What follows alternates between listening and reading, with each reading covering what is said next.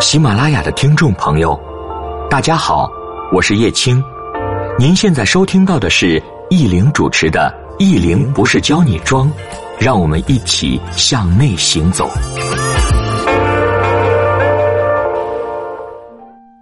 大家好，我是易玲，欢迎您的收听。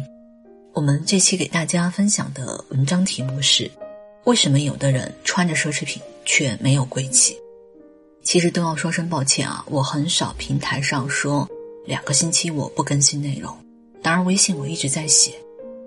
今天呢还是出差在外，所以只有手机录制，音效大家就将就吧。可能在有些朋友眼里，奢侈品没有用，还是些矫情的物件，也不好打理。我觉得让我们开心愉悦的东西都是好东西，理性看待一切事物，包治百病。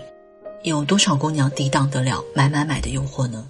或许在某个阶段，我们买奢侈品有虚荣的原因，越是年轻的时候越可能有。慢慢过了那个阶段，心里会真正踏实很多，平和很多。外物是为我们服务的，我们才是他们的主人。把虚荣心变成努力的动力，未尝不可。我见过一些人穿很贵的衣服，开很贵的车，却少了那份与之相符的气质。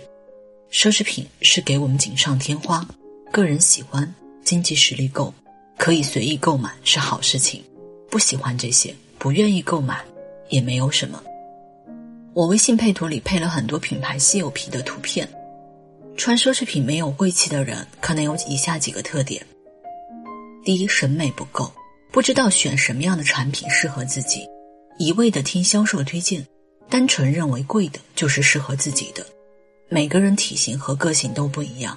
据我观察，不是每位奢侈品的销售都专业，都会站在客户的角度去思考问题。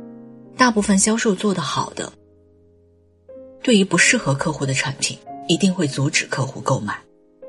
第二，满身都是品牌的 logo，也有些个性张扬、驾驭能力极强、气场够的朋友穿这类设计好看，这毕竟只是少数人。第三。太过在意身上的奢侈品，被外物所束缚。我不是说大几万的包随便放地方，我们正常使用就行。比如鸵鸟皮淋雨会有痕迹，不容易护理，那就尽量不要淋雨，避免雨和油。还有各位的 box 皮，淋雨后皮面会有小泡泡，这类情况也是很多奢侈品店没有办法去复原，所以呢都要注意。比如珠宝表几乎是不防水。第四，全身的衣服、首饰、包都是各品牌的爆款堆砌，越大我们越应该学会做减法。全身上下一到两个重点，如果全都是重点，那就没了重点。写字的时候，我穿了一件短款皮草去书店，我自觉放弃了爱用的大红色口红，我选了豆沙色口红。衣服已经很高调了，其他的配饰就要尽量简单。皮草我也不太爱用胸针，高调的衣服不想再用胸针点睛了。我路上和小花聊天，同样的观点。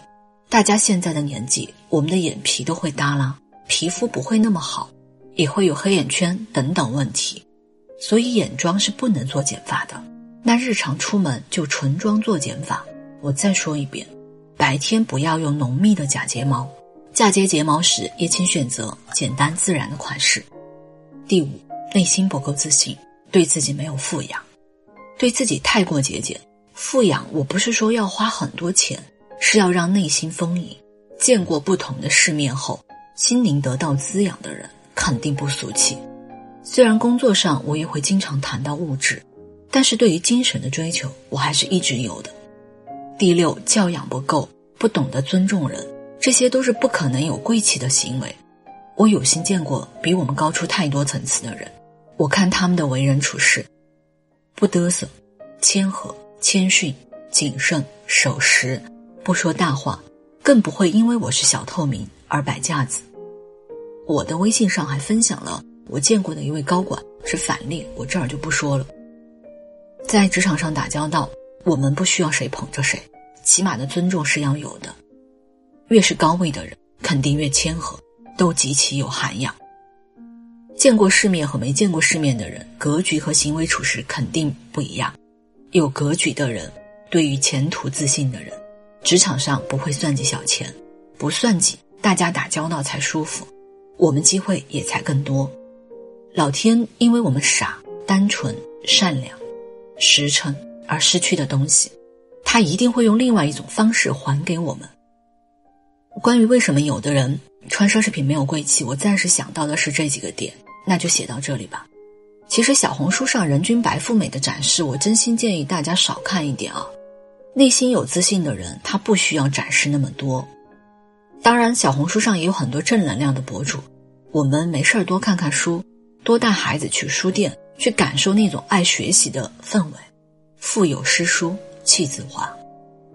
对于奢侈品的拥有，不要排斥，也无需攀比，不要觉得爱买包、买表的姑娘就虚荣。那都是他们靠实力赚来的。再有些全职太太，人家先生有实力买，嫁到这样的家庭也是他们的能力和实力。这个社会没有那么多运气，好运气一定是建立在实力的基础上。以上是关于我们内容的分享。那分享到最后，我再说一下我平时的一些处事的观点吧。我最近有个工作上的其他合作啊，我前面没有去录音频，一个真的是忙，我每天都是。不上课不出差，就在书店看书、写字、备课，在准备我新的视频课程。我一直没有出什么视频课，因为我对自己上镜我是不太有自信，还有我在镜头面前的表现。其实录音七八年了，对我的专业，我从来是自信的，因为我花了时间，也一直能做内容的人。但是在镜头面前，我也在很努力的去尝试啊。所以呢，我觉得很多朋友我们做事情的思路啊。要去拥抱新时代，拥抱互联网，就有时你要结合你自身的条件，不要固步自封。最近也有很大的团队的合作伙伴跟我谈抖音、谈小红书，这个我们肯定也会去考虑。如果大家都有契合的点，那我也会去好好配合。我做事情呢，不是脑子发热就去做，我一定会去了解好、准备好。还有在很多事情当中，大家心态要放好，我去做。除了正常上课之外的其他的工作啊，我的心态呢都是抱着去锻炼，真的去学习。我从来没有指望这些事情能给我带来很多真正直接利益上的收入，因为本身大家上课的人已经有一部分基本的保底，正常生活肯定是有的。所以我觉得其他的事情我心态比较好，我也不会给任何合作团队有什么压力。有的东西多尝试，那他万一行了呢？就是咱们做事情也是一样。不要去拒绝，然后既然想了、选择了，就要坚持。其实今天对于我来说，这些机会，我知道可能好多老师、好多朋友、好多姑娘想要去选，可能还没有。可能我暂时的状态，有的是人家会主动找我。那我也跟好朋友探讨了一下啊，就是这些事情，人家找你，橄榄枝抛过来，我们就一定要用最大的诚意去接住。这个我也是跟很多年轻姑娘分享的吧。就有的时候有个机会真的都不容易，所以呢，我们都要很用心、很认真、很踏实的去做。然后至于这件事情，我们能够做到什么样，它最后的结果能怎么样，这个东西真的只能听天由命。就像我经常有的时候跟新老师上课也在讲，每个行业的大红，它真的都是玄学。你说比我们能力强、比我们好看，我说的我这领域的老师太多太多了。但是还是很多人没有被看到，可能只是人家没有那个机会而已。那大家做事儿都多感恩，多感谢各家合作方、各家客户，可能我们才有被看到的机会吧。那以上是我今天的分享，谢谢你的收听，愿你一切安好，余生安然。